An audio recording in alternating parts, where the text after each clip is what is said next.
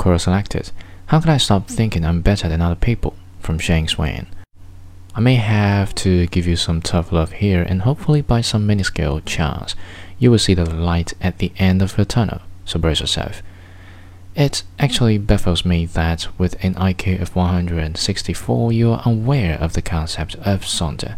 That is, the realization that each random passerby is living a life as vivid and complex as your own.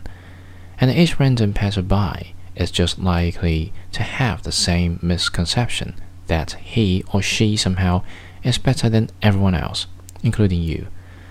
The illustration below describes this phenomenon perfectly. Picture here. You are not the first, and you won't be the last to have these thoughts. Having a high IQ has nothing to do with it. Your test result just acted as a fuel for your already misguided preconceptions. The very first step to helping yourself is this acknowledging that you are not different.